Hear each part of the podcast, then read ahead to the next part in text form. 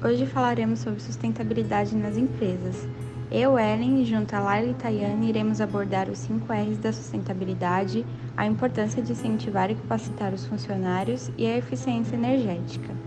Você conhece os 5 R's da sustentabilidade?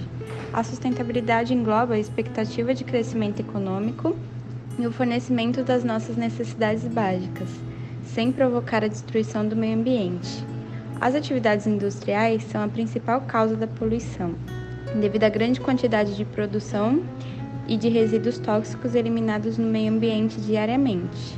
A política dos 5R são ações que todos nós devemos tomar para reduzir esses resíduos. São elas: 1. Um, repensar. Reflita sobre o que está sendo necessário e o que não está sendo nas, ati nas atividades da empresa.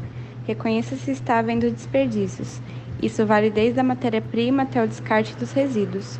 Reflita também no incentivo aos clientes para que seu produto tenha o final correto. 2. Recusar.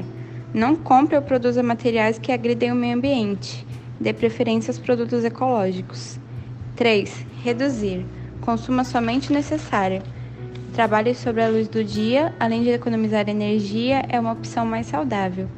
Experimente também se deslocar para a empresa com transportes coletivos e alternativos, contribuindo para a diminuição de gases poluentes. Não desperdice água. Opte por usar sua própria garrafinha de água e suspenda o uso de copos plásticos na empresas. 4. Reutilize. Você sabia que aquele potinho de um alimento pode ter mil e uma utilidades ao invés do descarte? Use a criatividade para reusar os materiais, como porta-canetas, Folhas usadas podem servir como rascunho em vez de jogadas fora, e potes de vidro são ótimos para decorações. 5. Reciclar. Apoie a reciclagem, contribua com o processo descartando o lixo de maneira correta. É muito importante que a presença de separação dos lixos nas empresas para que cada um seja destinado a seu lugar correto. Reciclar reduz o consumo de água, de energia e de matéria-prima. Afinal, quais são os impactos positivos dessas práticas?